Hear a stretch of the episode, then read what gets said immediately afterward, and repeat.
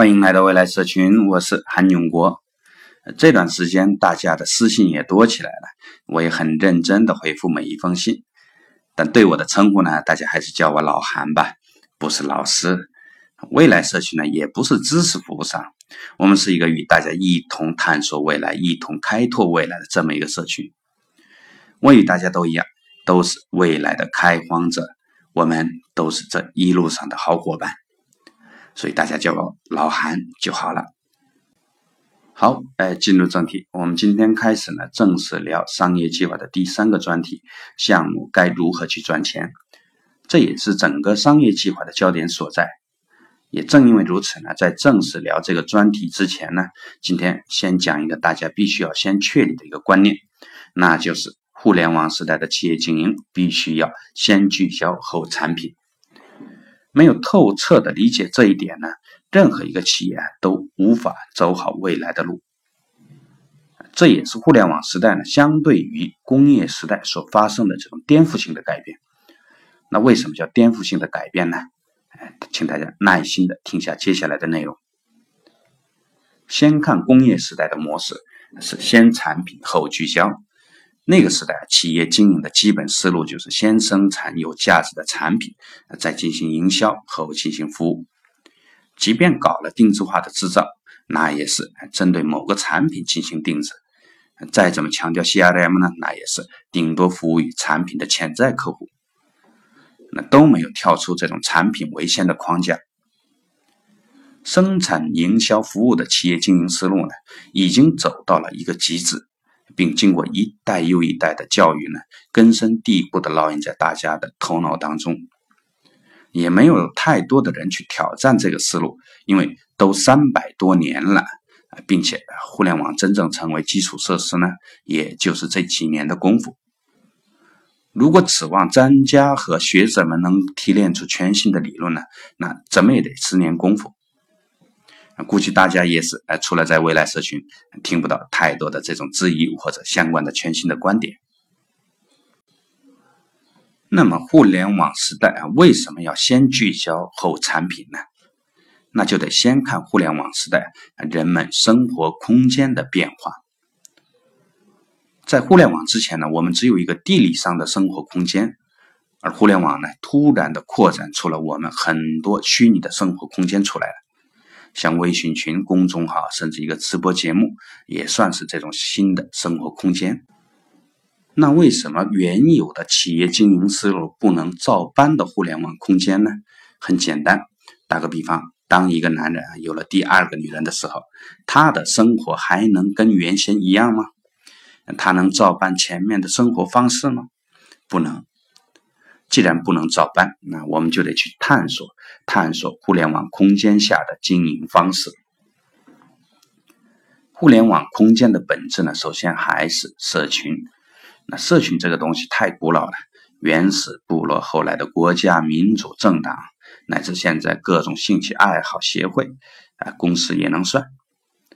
只要有一群人聚在一起，那就是社群。在这一点上呢，互联网社群和现实社群没什么区别。你敢说网恋投入的感情难道是假的吗？有人的地方就有江湖，而这个江湖呢，无论什么时候啊，其核心都是凝聚力和信任。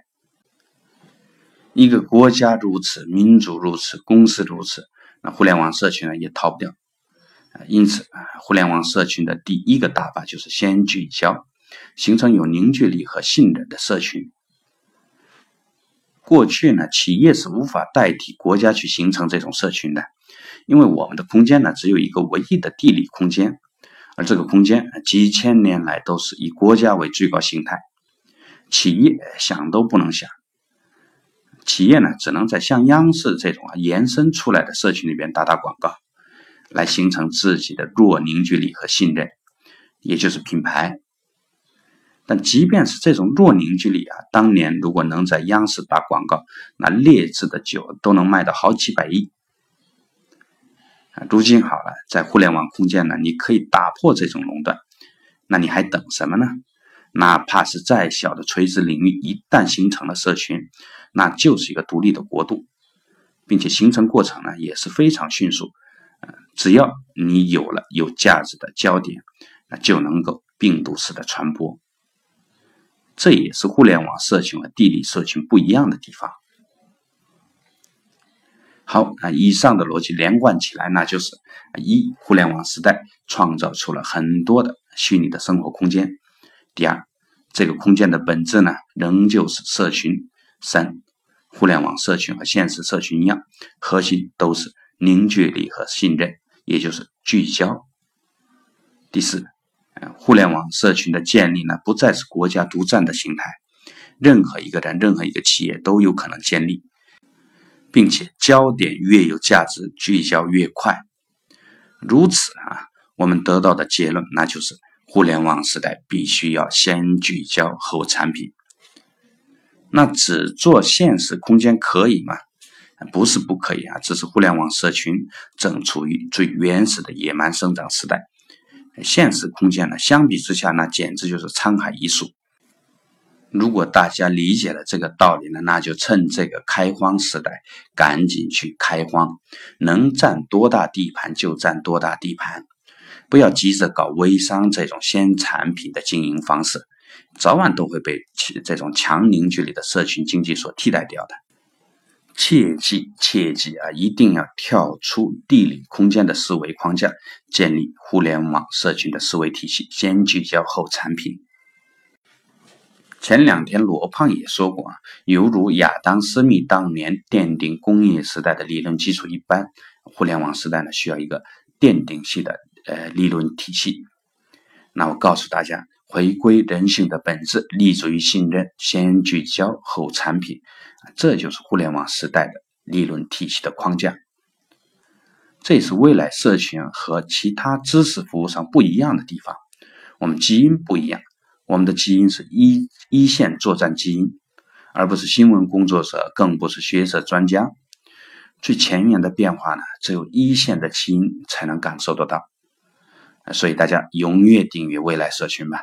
从容面对未来，携手开拓未来。